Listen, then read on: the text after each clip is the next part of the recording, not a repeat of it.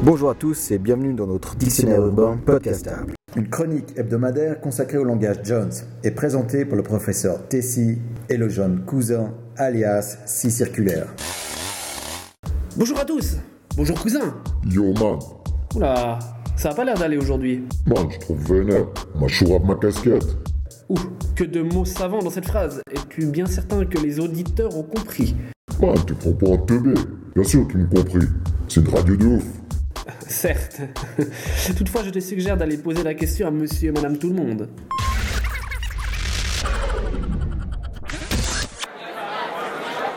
Yo mademoiselle, vous savez ça veut dire quoi être vénère Désolé, ça ne m'intéresse pas. Et puis mon chourave, ça veut dire quoi Je vous parle quelle langue Ça ne m'intéresse pas.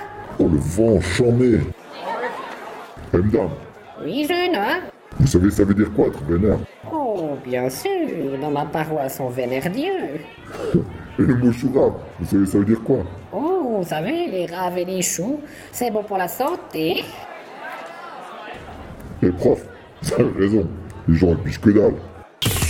Ah, mon pauvre si circulaire, je vous l'avais bien dit. Essayons d'éclairer la population sur ces deux mots. Lorsqu'une personne est vénère, on dit qu'elle est énervée. En effet, vénère vient du verlan et de l'inversion des syllabes. Par exemple, Trop vénère, je me suis pris un veau au marché.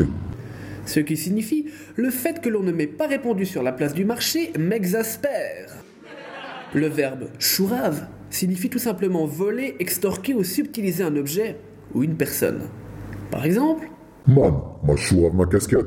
Diantre, on m'a subtilisé mon couvre-chef. Merci beaucoup professeur, merci cousin. La semaine prochaine, nous intéresserons à une autre définition du langage urbain. Merci de nous avoir suivis et à tout bientôt.